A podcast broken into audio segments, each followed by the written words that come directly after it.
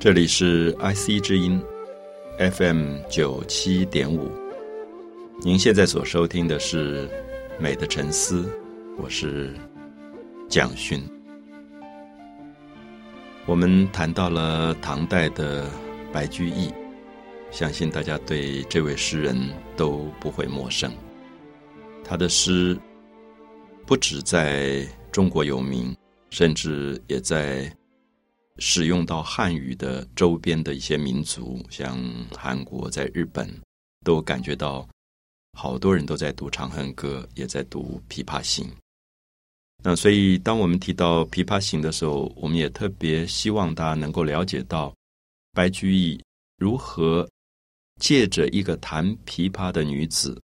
把她的文学深入到描绘音乐、描绘声音。我们知道，声音是一个听觉上的感受，要把声音形容出来是非常非常不容易的。所以大家都可以试试看，如果你听了一场非常美好的音乐会，你要怎么去形容这场音乐会的美好？我们曾经听过孔子听到很好的音乐，形容说“绕梁三日”，好像那个声音一直在。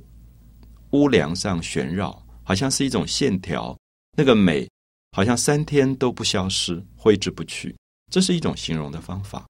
可是这个对音乐形容的美，其实是比较抽象的，并不那么具体。我觉得白居易最了不起的是在《琵琶行》里面，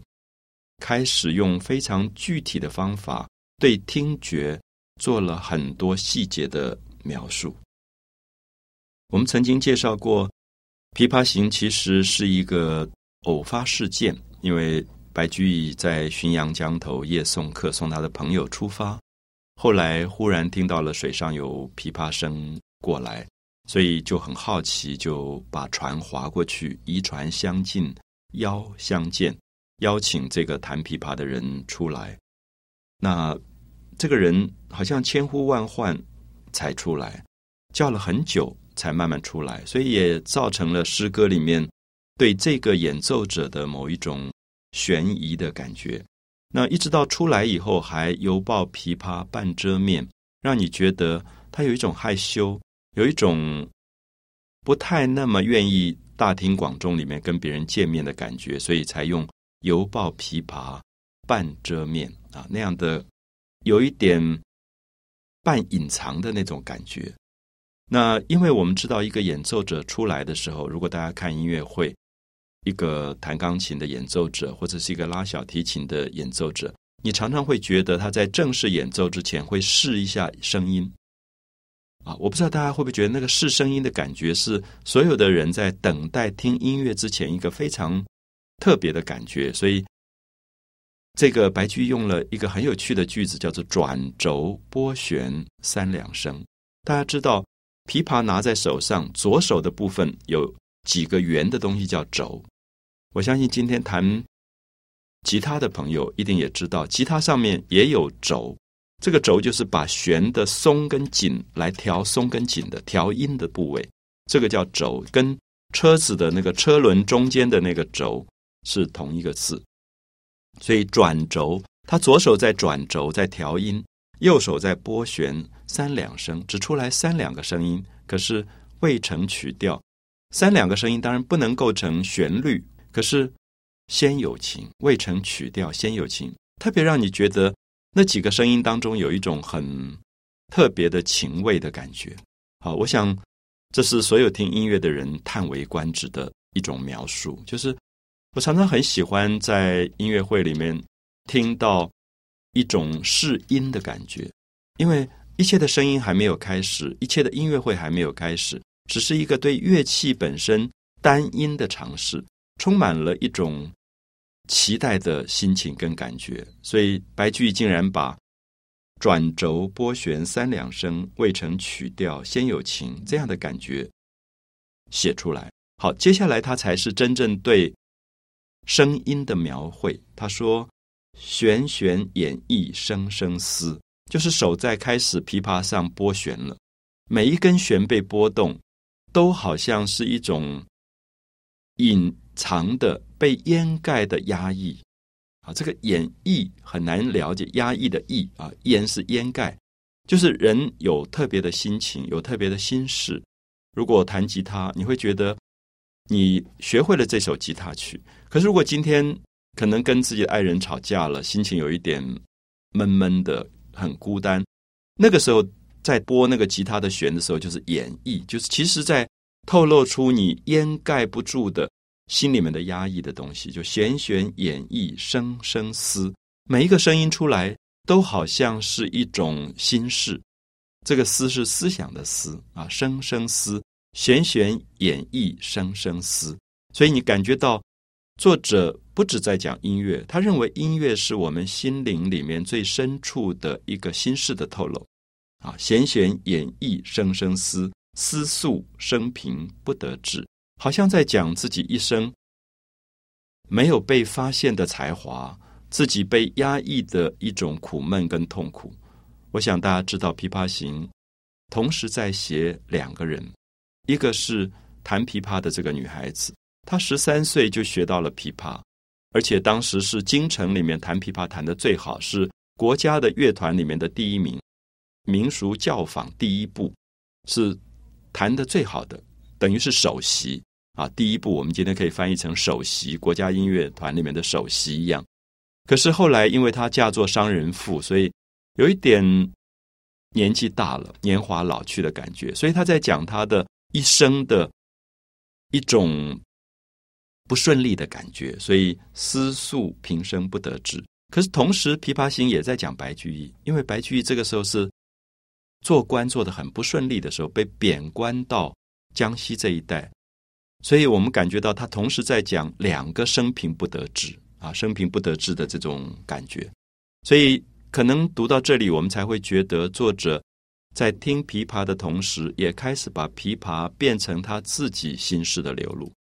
那么这样子，他才能够真正进入对声音非常非常细节的描写。因为这个时候，声音已经不只是乐器的声音，而是他自己内在心灵的声音了。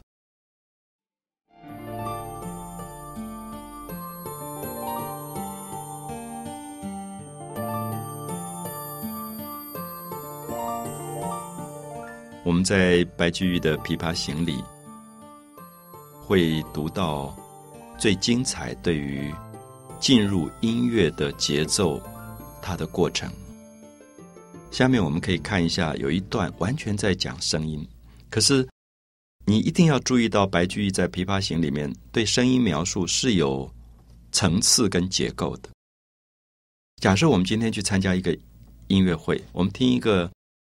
演奏家的演奏，你会感觉到他从转轴拨弦这种试音开始，然后慢慢开始弹起来了。可是通常一个乐曲一开始绝对不是很吓人，他可能低眉信手续续弹，低眉是低着头，信手有一点随意，随意在拨弦在弹，续续弹就是接着在弹，可是技巧都还没有透露出高潮。我现在用到一个词叫高潮，就是所有的文学、所有的音乐都有所谓的高潮，就它要有一个准备的时期，有一个层次的铺叙，它要有程序的。一个好的艺术一定是程序非常丰富的，一个坏的艺术可能一开始就进入到高潮，然后接下来不晓得怎么办，因为它没有铺排的过程。好，所以我们可以看到作者从转轴拨弦开始，然后到。弦弦演绎，声声思，这是第二个层次。到第三个层次是低眉信手续续弹啊，有点随意，还在那边随便的弹。思诉说尽心中无限事，好像把心里面好多好多的心事都说出来。接下来大家看到技巧出来了。下面这个句子对一般人来讲是比较不容易懂的。牵涉到了真正弹琵琶的专业性的技巧。他说：“轻拢、慢捻、抹、复、挑。”我们注意一下，这七个字当中有四个字都是在讲弹琵琶的手指的指法。啊，轻拢，轻轻的拢，拢是挑手旁一个龙凤的龙这个字。好，我们知道拢有一点是用手去抓的感觉，用前四指跟大拇指去抓那个弦，拢，轻拢，慢捻，捻是挑手旁一个然而的然这个字，它也是一种指法。然后接下来是抹，挑手旁一个墨，也就是我们讲的抹布的这个抹，抹复挑，挑是登拨弦。特意要挑这个挑手边一个造这个字，好，所以我们看到拢、抹、捻、挑是四个指法，所以这里面说明，一直到第四个层次，白居易才把弹琵琶的真正专业的技法放进来，而让我们感觉到白居易并不只是一个音乐的门外汉，他并不只在欣赏音乐，他其实是懂指法的，所以因为他懂指法。他可以一步一步的铺排。我们刚刚讲，第一个从转轴拨弦试音开始，到弦弦演绎声声思开始弹了，然后到低眉信手续续弹，就是还很随意的弹。到第四个层次开始技巧复杂了。我想大家看小提琴、钢琴都是如此，没有一个演奏者一开始就是技巧就表现出来，那一定是很差的演奏者。好的演奏者一定有一点吊胃口，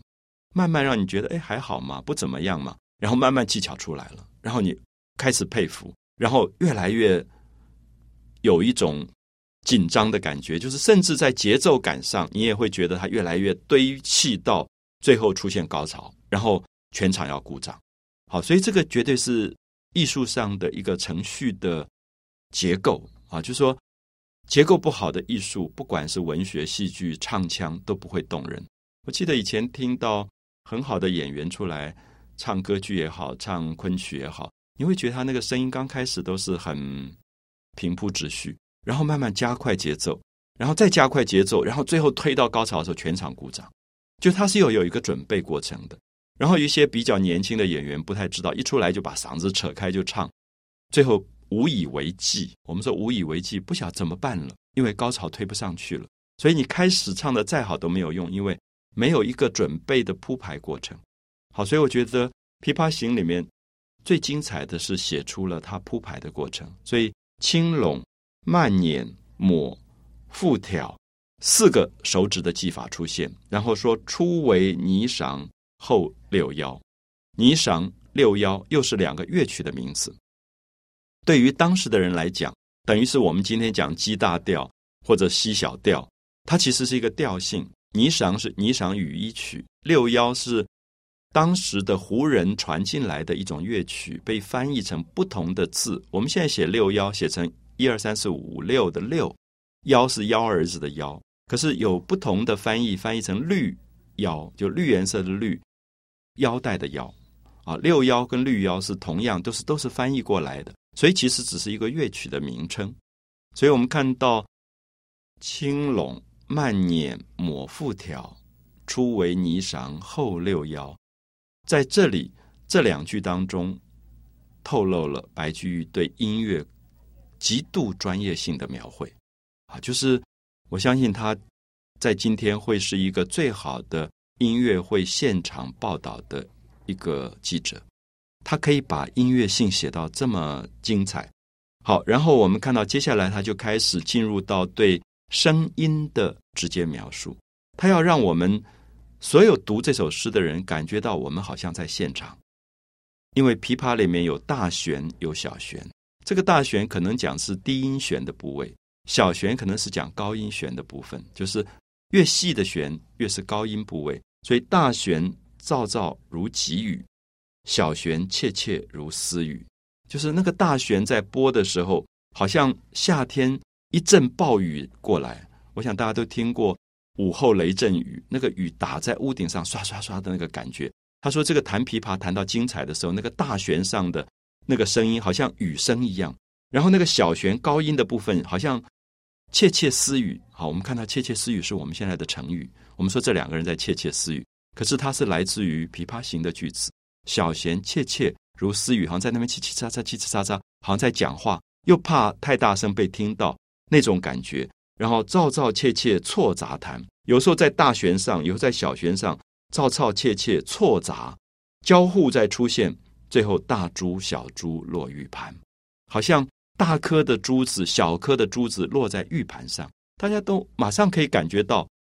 多么美的声音，好像一粒一粒的珍珠掉在玉的盘子上发出来的滴滴答答、滴滴答答的声音。好，我们可以看到古今中外。没有一个诗人写音乐可以写到这么惊人，完全把我们带进到音乐会的现场去，感受到最美的乐曲了。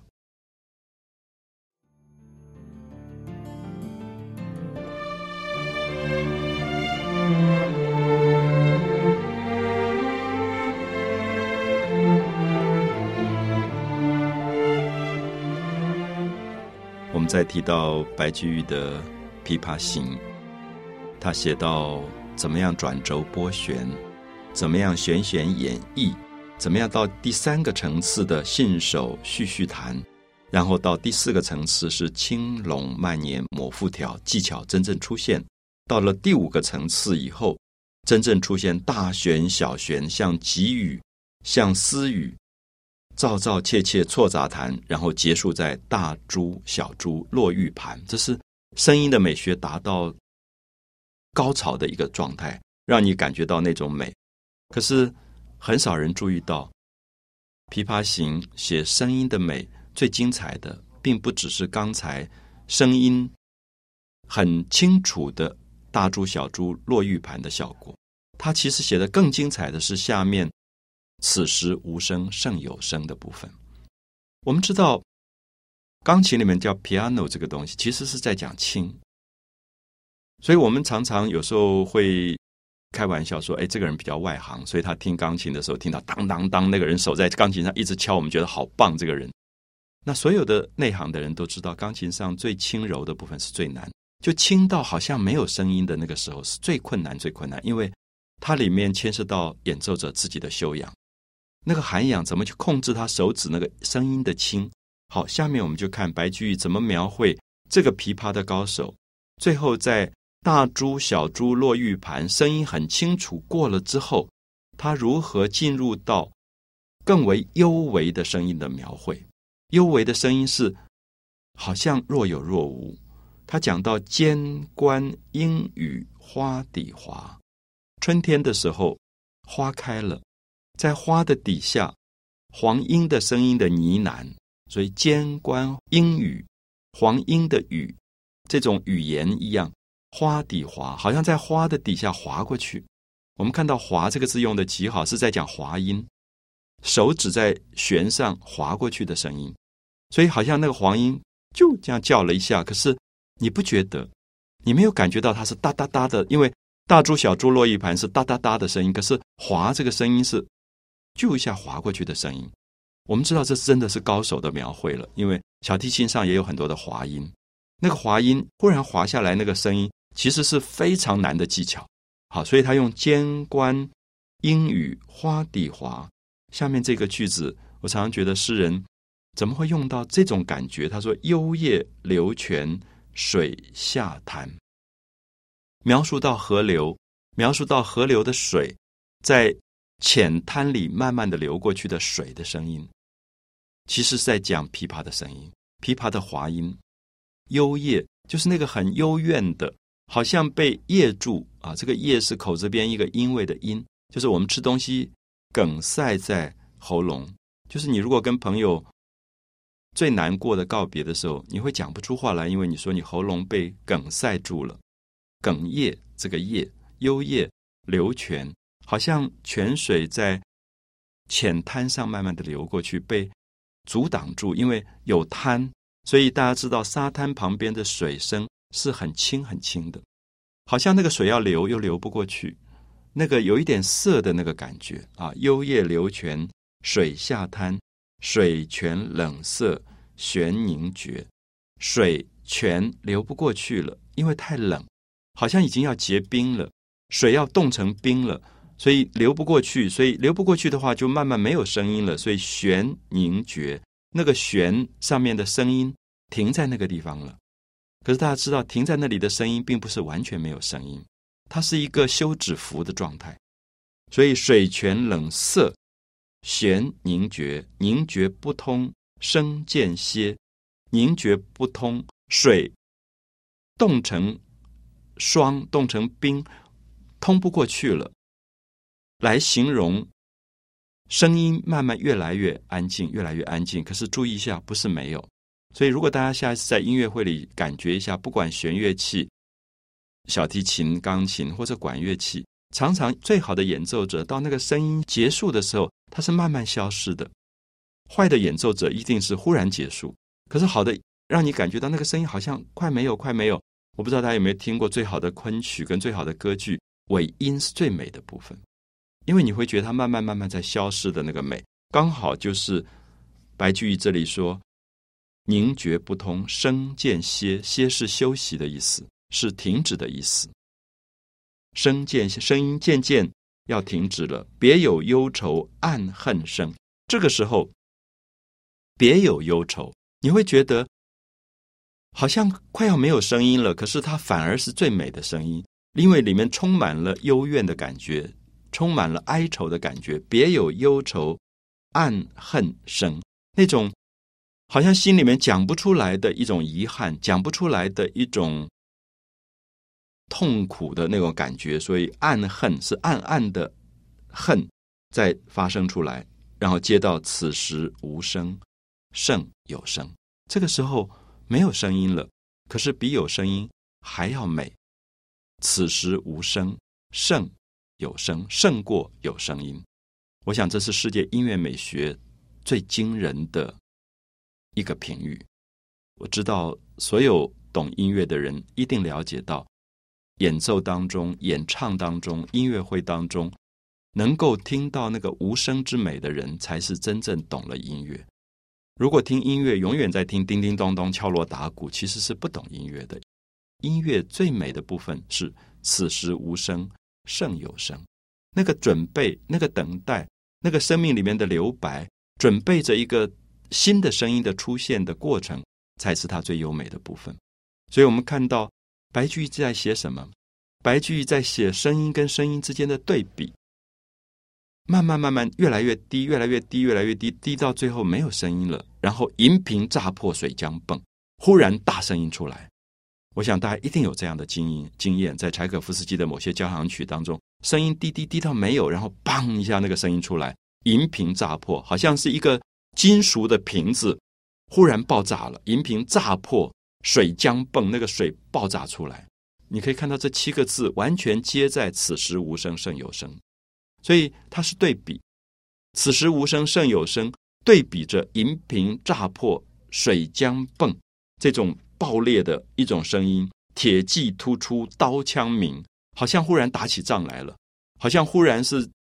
穿着全身铁的盔甲的一个骑军。冲出来，铁骑突出，刀枪鸣，刀跟枪砰砰砰碰到一起，你完全可以回想某些音乐会里，你会听到这样的感觉，就是在完全安静之后，忽然爆发出来的那个生命的力量。我想，全世界都少有这样的文学描述，对声音的理解是到这么深入的地步，而且完全把声音转换成一种心灵的状态。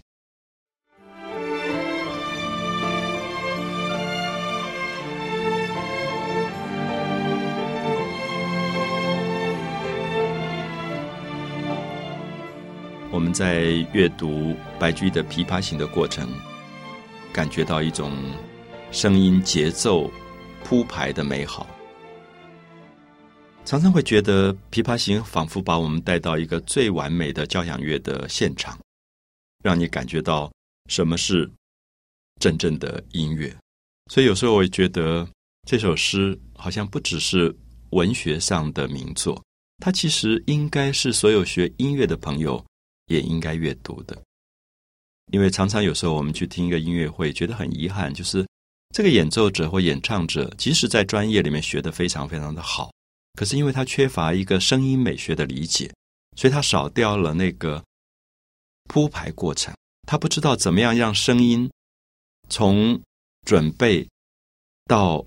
节奏感慢慢慢慢的增强，到最后达到巅峰跟高潮，然后到巅峰跟高潮的时候，怎么样再收回来，慢慢的收尾，慢慢的去延续那个尾音的美，然后让大家感觉到欲犹未尽，然后到最后结尾的时候，忽然再来一个结尾的高潮，大家都觉得吧？交响乐常常到最后，所有的乐器会一起演奏，砰砰砰砰那样子一个大结束的感觉，而那个大结束的感觉在。白居易的《琵琶行》里面，他也描述了。他说：“曲终收拨当心画，因为曲子要结束了，曲终了。曲子要结束的时候，收拨，拨是拨板。我想一般朋友可能不知道，古代的琵琶，尤其唐朝的时候，它有一个拨弦的东西，叫做拨板，也有人叫做云板，就是红颜色的。”做成的一个像云的形状的一个板子，就是我们今天如果弹吉他，觉得指甲去弹它的时候会痛，我们就可能会拿一个塑胶做的或贝壳做的东西来代替。那个东西在古代叫拨，所以他说这个曲中收拨，就是最后他要结束了，所以当心画就是在中间一画要结束，所以是四个弦一起被拨到。所以这个时候，你感觉到琵琶的声音原来是每一个单弦在拨，现在是四个弦嘣一起出现一个大声音。好，所以曲中收拨就是要结束了，最后要收住这个拨。当心话四弦一声如裂帛，四个弦一起发出声音来，好像撕开了一块布一样的感觉。裂帛，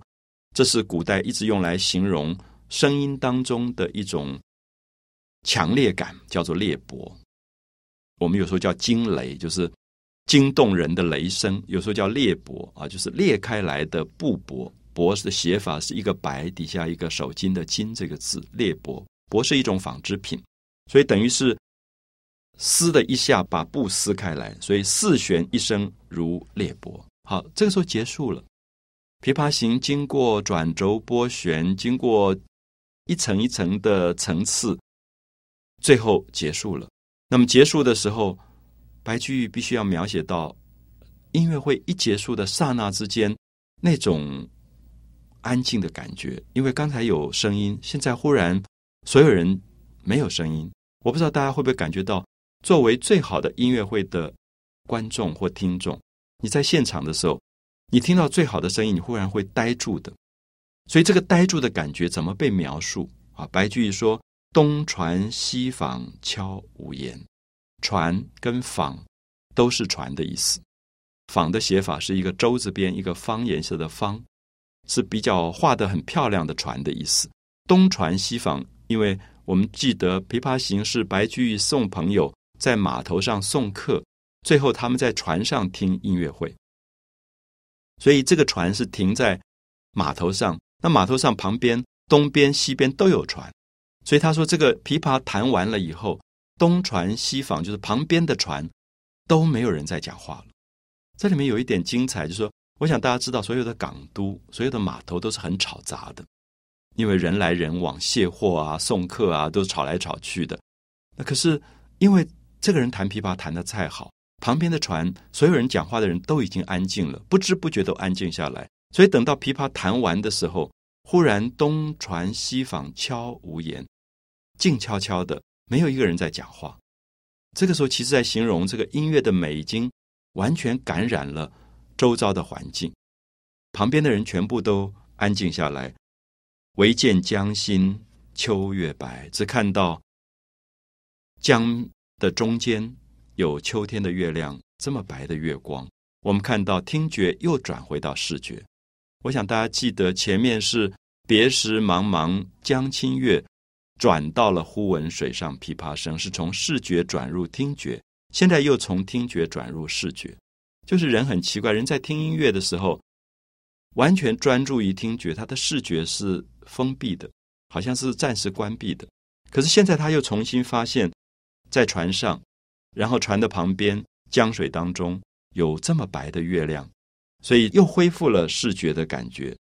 那沉吟放拨插弦中。那这个时候弹琵琶的人结束了弹琵琶，所以放拨拨我们已经讲过，就是拨弦的那个工具叫做拨，就把它插在弦中，整顿衣裳起练容，然后他就重新把衣服整理好。因为唐朝的时候弹琵琶，琵琶是横着拿的，然后他必须架在自己的腿上。所以我们今天看到唐朝的很多绘画作品跟雕塑作品里，所有弹琵琶的人都是一个脚翘起来的，把琵琶搁在翘起来的这个大腿上，然后来弹琵琶。所以衣服大概有一点会乱掉。所以弹完琵琶，你要跟客人敬礼，所以整顿衣裳起炼容啊，他就把衣服整理好，然后下面才介绍他自己是什么样的人。所以在《琵琶行》当中，除了这个音乐美学的介绍以外，我们觉得更动人的是他最后跟白居易讲到他自己的身世，讲他自己老大嫁作商人妇，商人重利轻别离，所以好像是一个感情婚姻上很不满意。很不美满的一个中年的妇人，所以觉得今天还有缘，有人要我弹琵琶，也很感动。所以白居易就讲出了最美的句子，说：“同是天涯沦落人，相逢何必曾相识。”我们可以看到这两个世界的名句，他在告诉这个女孩子说：“我们都一样，我们在人生里都是不顺利的，都受到了挫折，都不如意。”可是我们相逢，何必要曾经相识、曾经认识？我们今天看到“相逢何必曾相识”被很多人引用，甚至有人忘掉这是白居易的伟大的句子。可这里面在讲一种人生的非常深的感慨，就是人一生在世，能够碰到一个知己、知音，好好做朋友，是不必一定要有前缘的，能够相处。一个夜晚听听音乐，就是前世修来的缘分。所以同是天涯沦落人，相逢何必曾相识。美的沉思，我是蒋勋。